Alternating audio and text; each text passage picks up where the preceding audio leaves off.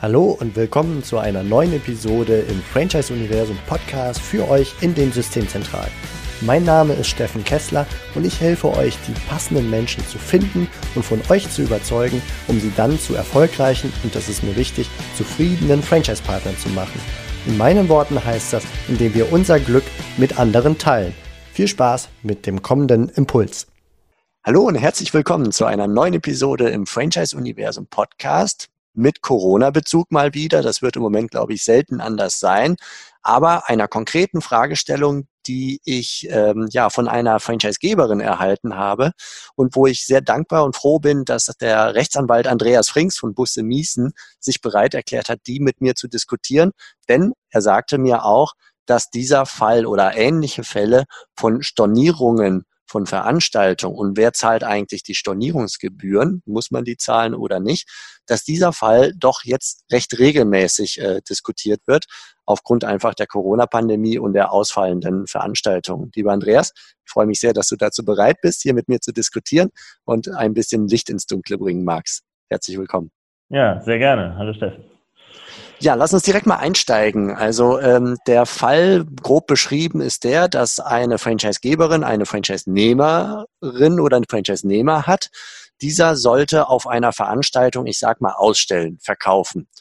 Und diese Veranstaltung wurde jetzt im Zuge der, Corona, der Maßnahmen zur Bekämpfung der Corona-Pandemie ähm, abgesagt. Ich glaube erzwungenermaßen, dass der Veranstalter dieser Großveranstaltung gesagt hat, okay, läuft nicht, ihr könnt zu Hause bleiben.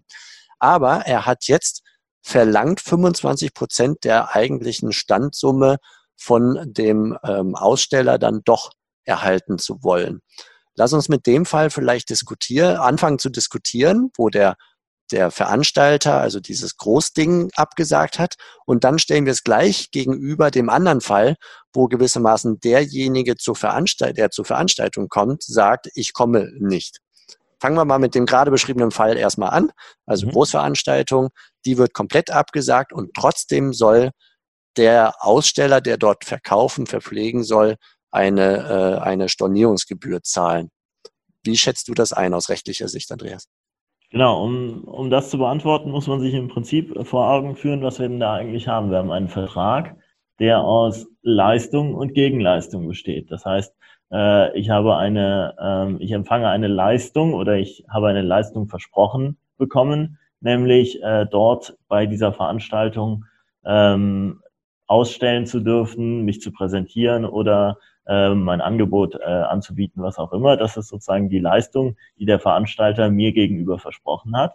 Und ich habe dafür eine Gegenleistung versprochen, nämlich eine ähm, wie auch immer geartete Gebühr zu zahlen. In aller Regel wird man die im Voraus äh, gezahlt haben, äh, spielt aber nicht, nicht die ganz große Rolle. Aber es ist nun mal so, ich habe eine Gegenleistung versprochen und das sind dann Leistung und Gegenleistung, die in einem Zusammenhang stehen. Das nennen die Juristen, weil die für alles sehr komplizierte Wörter haben, Synalagma. Äh, das heißt, äh, die Leistung und die Gegenleistung stehen natürlich in einem Verhältnis zueinander. Jetzt haben wir hier den Fall, dass der Veranstalter eine Veranstaltung absagt und damit die von ihm versprochene Leistung nicht erbringt.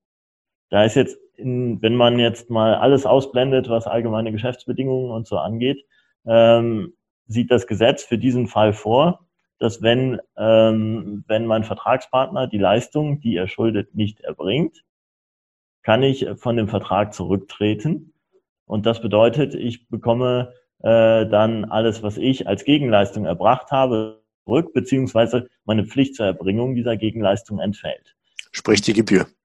Sprich die Gebühr, genau. Das heißt, äh, ich muss äh, dann nicht zahlen, beziehungsweise wenn ich schon gezahlt habe, bekomme ich mein Geld zurück. Ähm, die Voraussetzungen äh, dafür, also sind in der Regel, muss man noch eine Frist setzen. Wir kennen das alle äh, aus, dem, aus dem Kaufrecht. Äh, wenn dort eine Leistung nicht oder nicht ordnungsgemäß erbracht wird, dass man noch Frist setzen muss. Das spielt alles hier in dem Zusammenhang aber überhaupt keine Rolle, denn äh, auch, also es ist ja klar, dass die Leistung nicht erbracht werden kann äh, und deswegen äh, ist eine Fristsetzung hier entbehrlich. Ganz Wie ist das denn mit der, wenn ich dich unterbrechen darf, mit der Fristsetzung bei der Aussage, wir werden es im Herbst oder im kommenden Jahr wiederholen und dann die Gebühr auch anrechnen? Ist das ein, eine Alternative? Ich meine, das ist ein Kompromissvorschlag, da kann man mhm. sich auf der menschlichen Ebene drauf genau. einigen vielleicht. Mhm. Aber rein von der rechtlichen Betrachtungsweise wäre das eine Art Fristsetzung vom Veranstalter her, der sagt, ich werde leisten in einem Jahr? Nein, also das ist äh, im Prinzip, das sieht man ja jetzt überall, dass irgendwelche äh, Vorschläge zu Verschiebungen und Ähnlichem gemacht werden. Das ist im Prinzip immer jetzt mal im Grundfall davon ausgehend, es gibt keinerlei allgemeine Geschäftsbedingungen oder ähnliches. Dann ist das nichts anderes als äh, das Angebot auf Änderung des Vertrages. Also wir haben, äh, wir haben vereinbart, die Veranstaltung findet am Tag X statt. Und wenn die Veranstaltung jetzt am Tag Y stattfinden soll, dann äh, biete ich als Veranstalter meinem Kunden an, lass uns den Vertrag doch dahingehend ändern, äh, dass die Veranstaltung nicht am Tag X, sondern am Tag Y äh, stattfindet. Äh, die Fristsetzung spielt eher eine Rolle, wenn, ähm, wenn noch unklar ist, ob die Leistung erbracht werden kann. Das heißt, für all diese Fälle, äh, über die wir hier äh, sprechen, spielt das in aller Regel keine Rolle, ähm, weil äh, von Anfang an klar ist, okay, diese Veranstaltungen können aus äh, verschiedensten Gründen derzeit nicht stattfinden. Ähm, genau, und deswegen äh, wäre der Grundfall hier äh, die Vergütung, also äh, Standgebühr, was auch immer, äh, ist nicht zu zahlen. Und interessant dabei ist, es kommt in diesem ersten Schritt überhaupt nicht auf die Frage an, äh, ob jetzt der Veranstalter da etwas dafür kann oder nicht. Das ist ja äh, ein Thema, das hier äh, sehr viel diskutiert wird. Die Fragen höhere Gewalt, Verschulden und so etwas. Das spielt auf dieser ersten Ebene, nämlich der Frage, muss ich äh, eine Gegenleistung zahlen, ähm, erstmal keine Rolle. Also ein Verschuldenserfordernis äh, oder so etwas gibt es da nicht. Ja, das heißt, es kommt im ersten Schritt nur darauf an, äh, wurde die Gegenleistung erbracht äh, oder wurde sie nicht erbracht. Jetzt haben wir aber die Besonderheit, das ist ja nur die gesetzliche Regelung. Wir haben immer gesagt, äh, das gilt nur dann, wenn man nicht etwas anderes vereinbart hat. Also diese Regelung äh, zu den Rücktrittsfolgen, die Gegenleistung ist zurückzuerstatten oder gar nicht erst zu erbringen, äh, die kann man natürlich durch, was heißt natürlich, aber man kann sie durch eine Vereinbarung ähm, verändern. Das heißt, man könnte durchaus vereinbaren, wir wollen nicht, dass diese gesetzliche Regelung gilt, sondern wir wollen eine andere Regelung. Und in dem Fall, äh, so wie du ihn beschrieben hast, ist ja genau das passiert.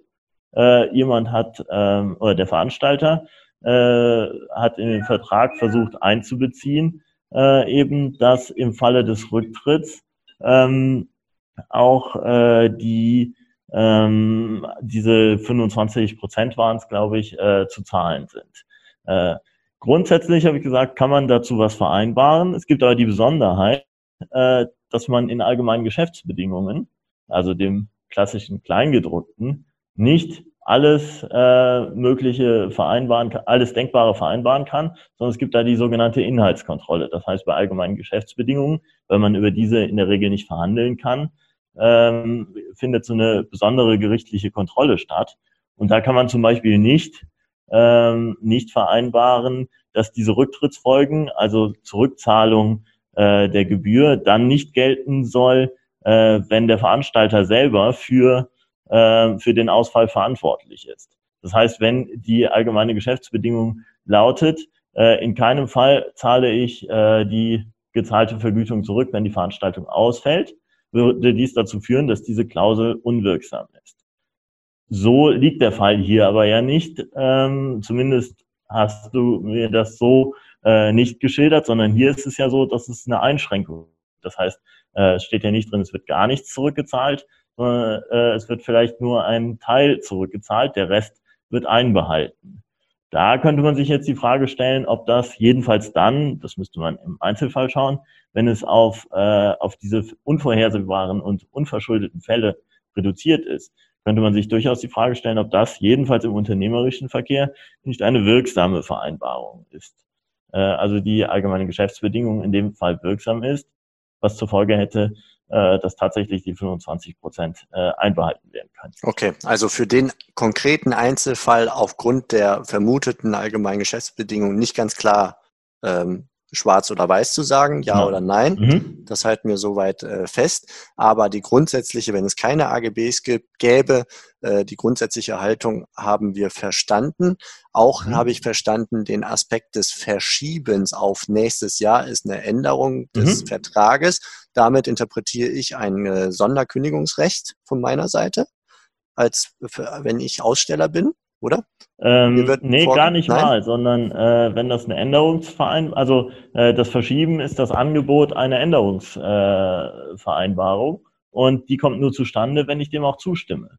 Okay, alles klar. äh, in ganz vielen, äh, ganz vielen Konstellationen erleben wir im Prinzip derzeit, was ja in, äh, jetzt aus strategischen Gründen vielleicht auch ganz sinnvoll ist, dass Änderungsangebote unterbreitet werden. Also wenn äh, wenn mir mein Veranstalter irgendwie die Wahl lässt, ob ich Termin A oder Termin B als Alternative äh, möchte, dann gibt er mir äh, oder dann bietet er mir auf diese Weise eine Änderung des Vertrages an, unter Umständen ohne, dass ich das in dieser Form tatsächlich bemerke. Und äh, wenn ich dann meine Zustimmung erkläre, also sage, ich hätte gerne diesen Termin, äh, dann ist eine Änderung des Vertrages zustande gekommen, sodass dann einfach eine neue Hauptleistung vereinbart. Okay, alles klar. Vielen Dank für die Ergänzung. Dann wäre meine Frage, wie würdest du anstelle dieses Franchise-Partners, von dem die 25 Prozent verlangt werden, wo du sagst, dass es nicht so 100 Prozent klar ist, ob äh, das auf Basis der AGBs wirksam oder nicht wirksam ist, dass das wirklich eine intensivere Einzelfallprüfung erfordern würde. Äh, wenn der jetzt nicht wegen solchen Kleinigkeiten quasi jedes Mal genau diese Prüfung mit einem Anwalt vornehmen will, was ihm vielleicht sogar mehr kostet als die 25 Prozent womöglich, ähm, wie würdest du an seiner Stelle vorgehen und argumentieren mit dem Veranstalter? Einfach zurückschreiben ist nicht gerechtfertigt, Punkt? Oder was wäre ein, ein passender Vorschlag? Ja, also äh, tatsächlich wäre hier die äh, wäre hier die Empfehlung, das Gespräch mit dem Veranstalter suchen, sofern das möglich ist. Ne? Das ist ja immer die Frage, äh, über welche Größenordnung man im Einzelfall spricht. Aber tatsächlich macht es jetzt äh, gegenwärtig Sinn, einfach das Gespräch zu suchen, denn man muss sich ja auch vorstellen, wenn man jetzt zurückschreibt, äh, nee, ist nicht gerechtfertigt, ich will das ganze Geld zurück, äh, bis man das Geld dann tatsächlich wieder äh, im Portemonnaie hat, äh, vergeht ja unter Umständen Zeit. Also die ganzen Veranstalter sind natürlich jetzt äh, auch äh, Wellen von, äh, von Rückforderungsansprüchen ausgesetzt und äh, müssten schauen, wie sie jetzt in der derzeitigen Lage ihre eigene Liquidität sichern. Und da könnte es ja durchaus ein, ein nachvollziehbares Interesse sein, sagen, naja gut, im Zweifel behalte ich das Geld erstmal ein, äh, bis dann jemand mich verklagt, äh, habe ich die Krise vielleicht überwunden und kann dann entsprechend reagieren. Das heißt, jetzt auf, äh, auf stur zu schalten aus Sicht des Gläubigers äh, macht aus meiner Sicht am wenigsten Sinn. Man sollte eher versuchen, im Verhandlungswege dann vielleicht äh, eine, eine Vereinbarung zu finden, die die beiden äh, Interessen Rechnung trägt. Also zum Beispiel, dass man einer Verschiebung des Termins zustimmt. Wenn ich Aussteller bin, äh, habe ich ja vielleicht sogar ein Interesse daran, wieder zugelassen zu werden zu einem anderen Zeitpunkt. Und dann kommt es mir vielleicht entgegen. Ich könnte vielleicht auch versuchen, noch einen zusätzlichen, äh, noch einen zusätzlichen Anreiz äh, zu bekommen, der, äh, der den Veranstalter vielleicht kein Geld kostet. Also eine größere Standfläche beispielsweise. Äh, oder vielleicht auch fürs nächste Jahr schon äh, einen Rabatt oder irgendwie so etwas. Das kostet den Veranstalter jetzt keine Liquidität. Äh, aber bringt mir einen gewissen Vorteil. Und äh, solche Lösungen zu suchen, scheint mir jetzt am sinnvollsten, denn ansonsten ist immer das Problem derzeit, jeder wird äh, erstmal auf die eigene Liquidität schauen. Und es ist ja nicht so, dass wenn man sich jetzt im, im Recht fühlt, man morgen das Geld wieder zurück hat, sondern äh, den Auszahlungsvorgang müsste man ja notfalls gerichtlich äh, dann erstmal geltend machen. Und da könnte es sinnvoll sein, eben eine, eine einvernehmliche Regelung herbeizuführen. Du könntest auch Mediator sein. Vielen Dank für die Empfehlung. ich glaube, sehr, sehr realistisch, sehr pragmatisch dann auch mhm. das Gespräch da an der Stelle auch zu suchen. Super. Lass uns mal den Fall jetzt umkehren gedanklich. Fall äh, Veranstaltung in einem Hotel. Der Veranstalter bin, sagen wir mal, ich. Mhm. Und ähm, ich sage, aufgrund von der behördlichen Regelung, liebes Hotel, ich kann meine Veranstaltung mit geplanten 30 Teilnehmern nicht mehr durchführen und das Hotel möchte gerne 60 Prozent der Tagungspauschale von mir haben, weil ich nicht komme. da kehrt es sich ja nach meinem Verständnis so um, denn der Leistungserbringer, der jetzt nicht mehr die Leistung erbringt, bin im ersten Schritt ich. Mhm. Und der, die, die Plattform, so möchte ich mal sagen, wo das Ganze hätte stattfinden sollen, ist dann auf der anderen Seite derjenige, der nicht mehr, äh, also der, der diese Leistung plötzlich nicht mehr bekommt. Wie verhält es sich da rechtlich? Kann man das eins zu eins übertragen, nur dass quasi der, die Rolle gewechselt ist oder äh, gibt es da andere Spielregeln, die da gelten können? Nein, also man kann es nicht eins zu eins übertragen, aber man kann sich wieder äh, die Frage stellen, Leistung und Gegenleistung. In dem Fall ist es so, ich werde von dem Hotel bewirtet und äh, im Gegenzug dazu äh, zahle ich eben äh, die, ähm, ja, die äh, Veranstaltungspauschale oder was auch immer äh, ich dann im Einzelfall dort zahle. Und ähm, hier ist es dann ja so, das Hotel stellt ja ähm, also der Fall ist natürlich etwas, äh, etwas konstruiert, weil derzeit auch äh, den Hotels ihr Betrieb unter Umständen untersagt ist. Äh, aber äh, wenn man davon jetzt mal absieht, also wenn man davon ausgeht, das Hotel bietet tatsächlich die Leistung an, dann ist es so, ich habe versprochen, äh, die Gegenleistung zu erbringen und es liegt dann ja nur in meiner ähm, in meiner Person, so jedenfalls der konstruierte Fall, beziehungsweise in deiner in dem Beispiel, äh, und äh, deswegen gibt es eigentlich keinen Grund dafür, weshalb ich jetzt nicht zahlen müsste. Äh, denn ähm, das Hotel hat ja alles getan, was es tun kann. Und äh, ich gerate dann in Annahmeverzug. So, so heißt das. Das heißt, ich nehme die Leistung äh, meines Vertragspartners nicht an. Äh, und äh, deswegen ist es grundsätzlich so, dass es bei der Vergütungspflicht bleibt.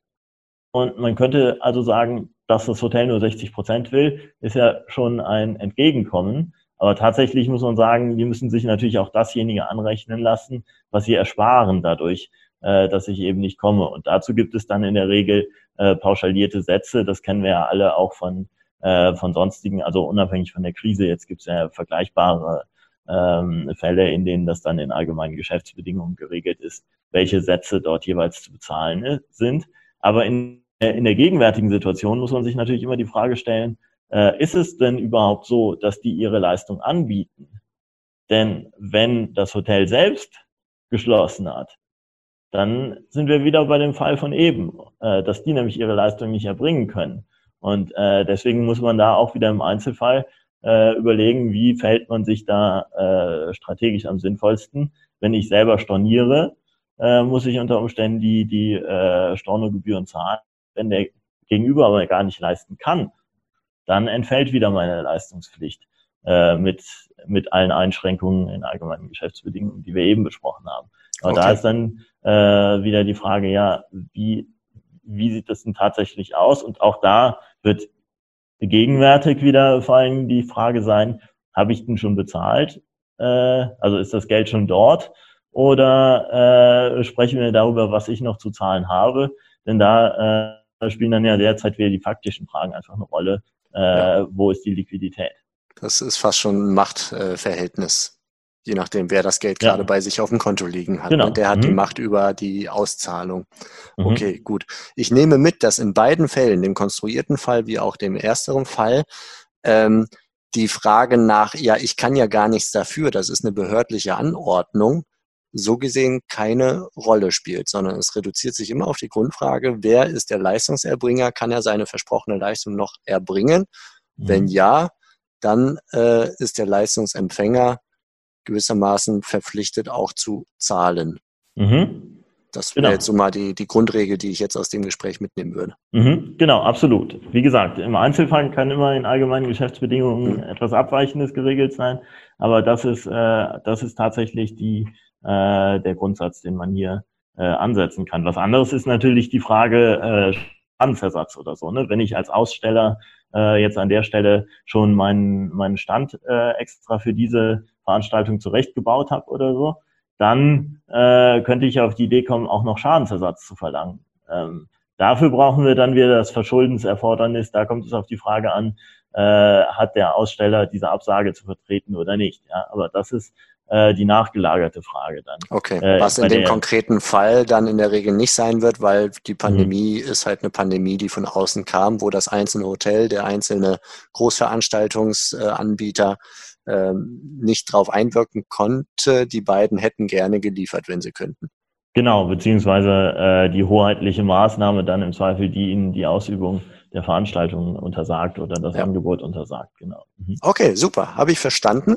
Andreas, vielen herzlichen Dank für diesen ja. juristischen Einblick in den äh, ja, konkreten Fall, der, glaube ich, in unterschiedlichen Variationen jetzt gerade sehr, sehr viel zu finden ist. Ich, mhm. wahrscheinlich äh, ist das gang und gäbe, gerade bei den Messeveranstaltern zum Beispiel. Mhm. Und ja, ich würde sagen, dir, wir schreiben heute Freitag, ein schönes Wochenende bald. Herzlichen Dank. Danke, gleichfalls. Und allen, die zuhören draußen, alles Gute, toi, toi, toi, haltet weiter in diesen Zeiten die Ohren steif. Absolut. Und gemeinsam, glaube ich, sind wir stärker, indem wir solche Informationen wie hier einfach miteinander austauschen. Absolut. Macht es gut. Bis dann. Tschüss, Andreas. Franchise Universum Podcast. Ich freue mich, wenn für euch ein passender Impuls dabei war und wenn ja, dann leitet ihn gerne an eure Kollegen innerhalb der Systemzentrale weiter und ganz besonders empfiehlt sehr gerne diesen Podcast an eure befreundeten Franchisegeber und Franchise Manager, denn es ist natürlich noch lange nicht jeder in der Podcast-Welt angekommen. Und sehr gerne hinterlasst mir eine nette Bewertung auf iTunes. Das hilft mir, diesen kleinen Nischen-Podcast für die Franchise-Wirtschaft leichter auffindbar zu machen. Ich wünsche euch eine gute Zeit, teilt euer Glück, euer Wissen, euren Erfolg mit eurem Franchise-Partner. In diesem Sinne macht es gut, bis zur nächsten Episode. Ciao.